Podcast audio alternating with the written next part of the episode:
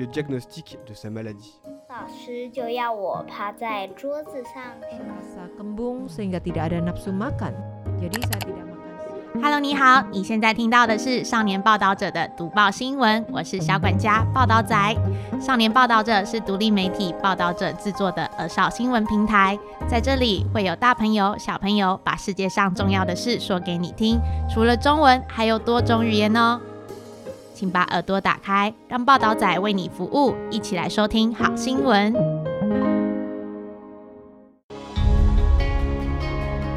Selamat tinggal Kola, anjing Shiba Inu di SMP Ansi, Kota New Taipei. Apa kabar? Kami adalah tim pemburu harta karun dari Reporter Muda.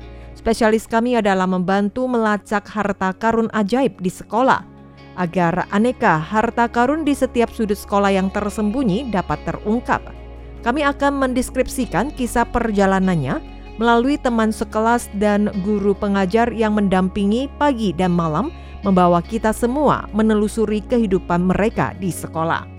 Kali ini kami akan membawa Anda sekalian menuju SMP Ansi di kota New Taipei bersama mengenal tamatan sekolah ini menjadi sosok yang paling disukai oleh guru dan murid. Ia bernama Kola, seekor anjing ras Shiba Inu.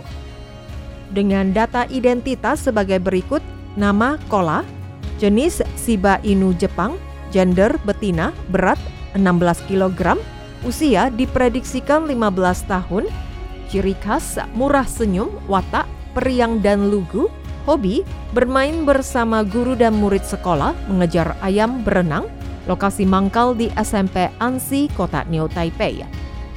Halo semuanya, nama saya Kola. Bagi Anda yang sedang membaca artikel tentang cerita saya ini, sebenarnya saya adalah anjing yang sudah menjadi malaikat di surga. Tapi saya tahu murid-murid dan guru-guru SMP Ansi tidak pernah melupakan saya. Saya pun sangat merindukan mereka, tidak pernah akan melupakan hari-hari saya selama di SMP Ansi. Saya masih ingat pada tanggal 17 Maret 2010 menjadi murid baru di SMP Ansi hingga 16 Juni 2022 karena saya sakit tidak terobati, terpaksa meninggalkan sekolah ini untuk selama-lamanya. Hari-hari di sekolah SMP Ansi selama 12 tahun saya diperlakukan dengan baik oleh setiap guru dan murid, bahkan orang tua murid mereka sangat sayang dan menganggap saya sebagai keluarga sendiri. Inilah menjadi masa-masa yang terbahagia dalam hidupku. Kini aku berada di surga, tetap akan melindungi orang-orang yang pernah menyayangi saya. Sebenarnya saya juga seleb yang banyak follower loh.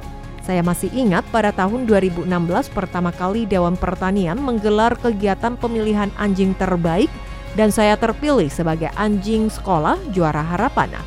Seketika saya menjadi populer. Guru sekolah membuatkan saya Facebook fans page dengan nama anjing SMP Ansi Kola. Ada follower yang juga membuatkan saya seragam. Dengar-dengar kabar ini juga memobilisasi gerakan anjing sekolah. Saya tidak hanya dikenal oleh seluruh murid dan guru di sekolah, bahkan di luar sekolah saya pun populer. Karena guru Chiang Taru yang juga merawat saya selalu membawa saya saat ceramah di sekolah lain. Dia adalah guru pendidikan kehidupan yang terkenal. Lagi pula tidak sedikit lencana yang sudah saya peroleh seperti acara pemilihan anjing luar biasa untuk sekolah yang diselenggarakan oleh Taiwan Animal Protection Monitor Network dan World Dog Alliance. Saya mendapat juara harapan. Meskipun karena saya sakit dan telah berpulang pada acara pemberian penghargaan tahun 2022, panitia penyelenggara secara khusus menobatkan saya sebagai anjing teladan simbol kasih kehidupan.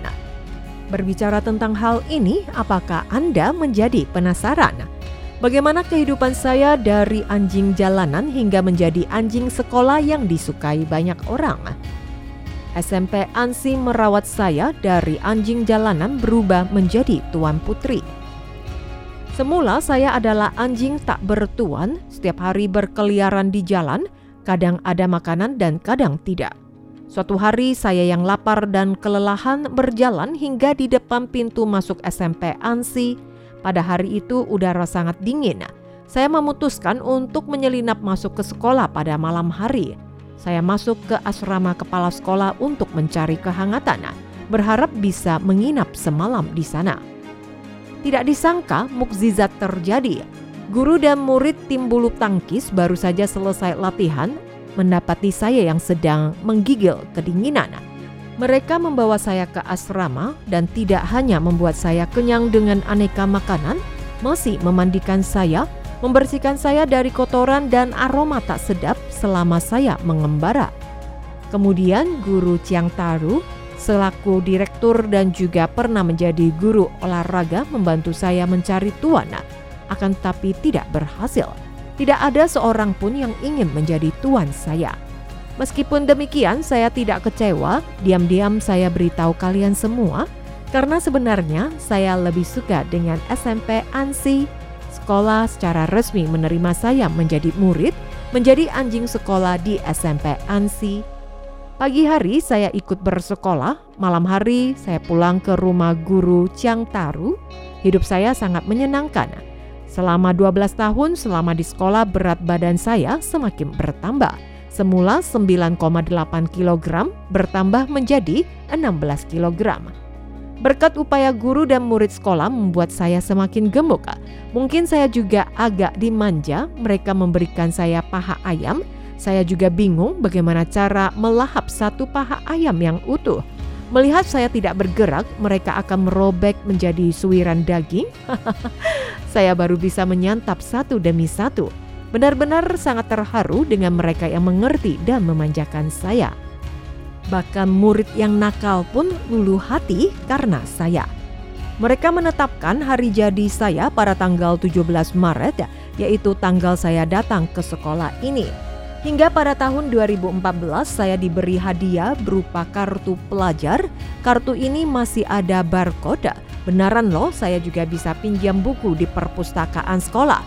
Hanya saja saya belum pernah pinjam buku. Guru Chiang Taru memperlakukan saya selayaknya murid sekolah lainnya. Hal yang ingin diwariskan oleh guru kepada murid adalah keterampilan yang dapat dibawa murid. Maka saya diajari berlatih berenang secara profesional. Ada banyak sungai di sekitar Sansia. Pada hari libur, guru membawa saya untuk dilatih secara khusus. Sebenarnya ya, berwisata air. Saya telah menjadi perenang yang baik. Sebagai anjing sekolah dipenuhi dengan banyak kegiatan, saya dijuluki sebagai putri periang yang disukai banyak orang karena murah senyum termasuk teman-teman yang pendiam dan nakal, bahkan hati guru-guru dulu karena saya. Inilah kehebatan saya. Satu hal yang patut diketahui, lima tahun kemudian setelah saya di SMP ANSI, guru Chiang Taru membentuk organisasi perlindungan binatang karena karisma saya tidak sedikit orang loh yang ikut bergabung dalam organisasi ini. Dalam hitungan detik, seketika jumlah anggota bertambah dengan pesat. Yang saya sukai adalah semua murid senang bermain dengan saya, sehingga menjadi topik pembicaraan antara guru dan murid, mendekatkan mereka termasuk mendekatkan jarak manusia dan binatang.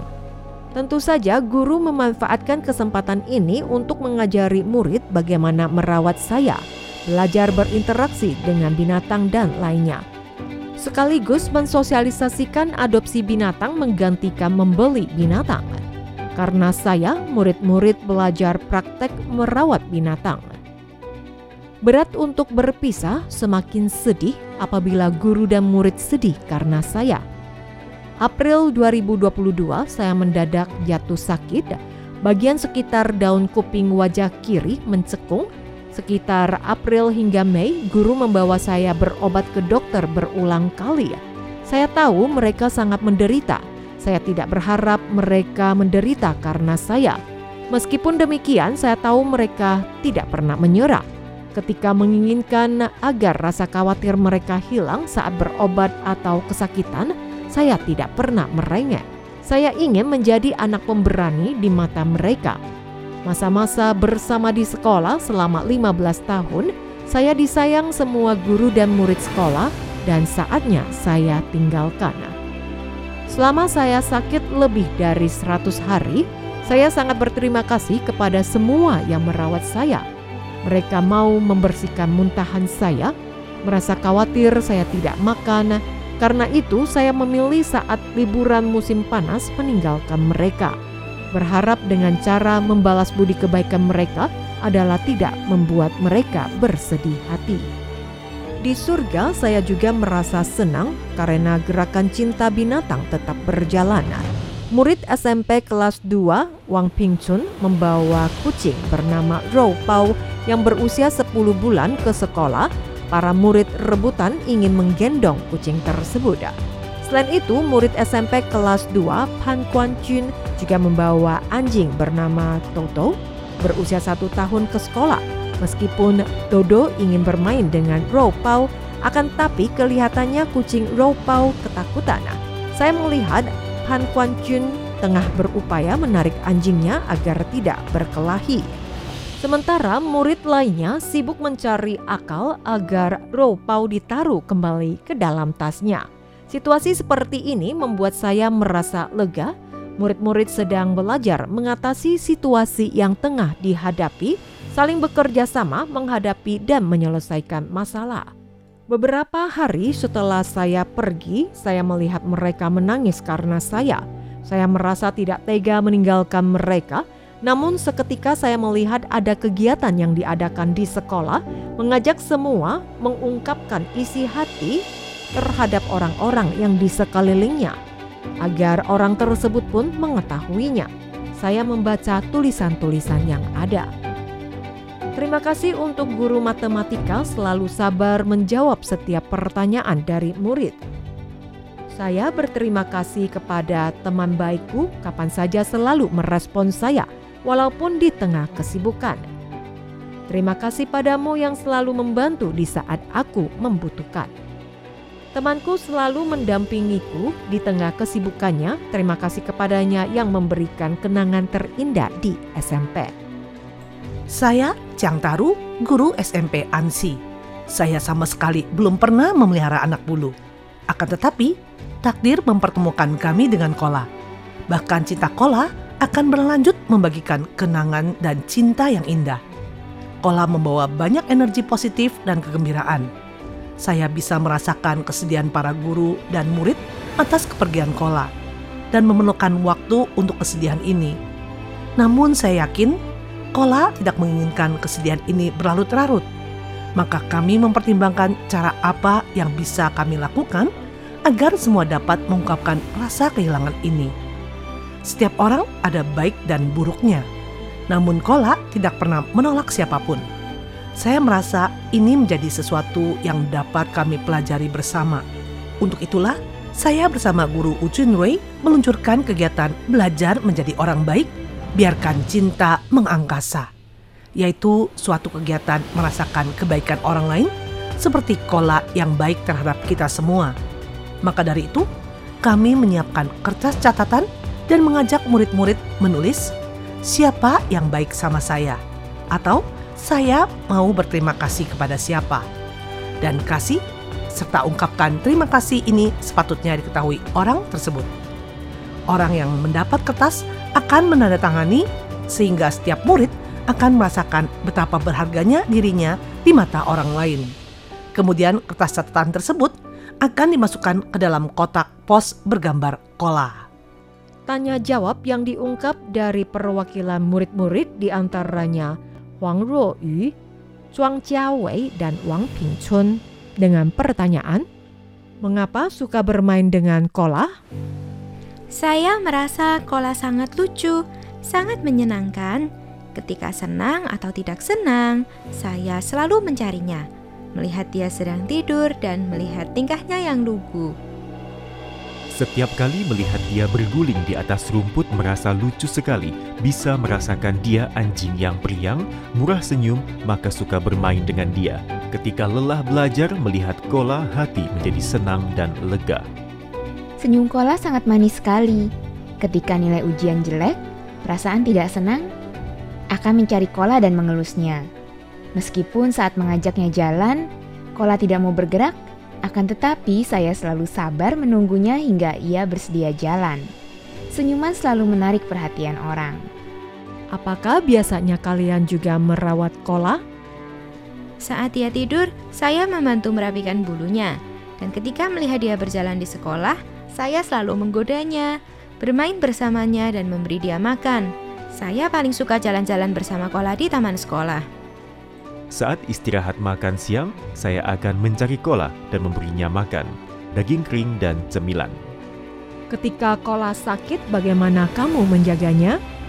Melihat dia berbaring di kandangnya dan merasa tidak nyaman, saya belajar dari guru, yaitu menyuapi dia minum air dengan jarum suntik, seperti ibu merawat anaknya. Saya tidak merasa direpotkan. Ketika Kola sakit menderita inkontinensia, setiap kali saya mendapati ada urin, maka saya akan mencuci bantal dan kain alas. Teman-teman lain juga akan membantu. Saya suka dia, saya bersedia melakukan apa pun demi dia. Bagaimana kalian mengungkapkan rasa rindu terhadap Kola? Saya masih merasa sedih jika ingat Kola. Semasa hidupnya, Kola sangat lincah dan energik, hingga ia sakit dan tidak kuat jalan. Saya merasa tidak tega dan sedih melihat dia sakit. Mungkin dia pergi maka sudah melepas diri dari penderitaan. Namun, saya masih bersama guru Jiang Taru membahas tentang Kola pada masa lalu. Seiring berjalannya waktu, saya mulai dapat melepaskan, tapi saya akan selalu ingat dengannya. Saya melihat foto-fotonya dengan guru Chiang Taru ngobrol dengan Kola seperti tingkah Kola di sekolah, gerakannya yang lucu agar semua tidak lagi bersedih, malah merasa Kola kenangan yang tak terlupakan. Makna penting apa yang diberikan Kola untuk kamu? Dia sangat kuat, meskipun sakit tetapi tidak merengek. Barangkali dia tidak ingin kami merasa khawatir. Saya tahu bahwa Kola menunggu guru yang merawatnya pulang ke rumah baru meninggal. Hingga detik terakhir dia selalu peduli dengan orang.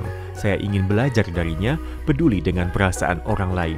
Melihat dia yang begitu kuat melawan penyakit yang dideritanya membuat saya menyadari bahwa ketika kita menghadapi kesulitan, maka harus kuat dan tidak kendur.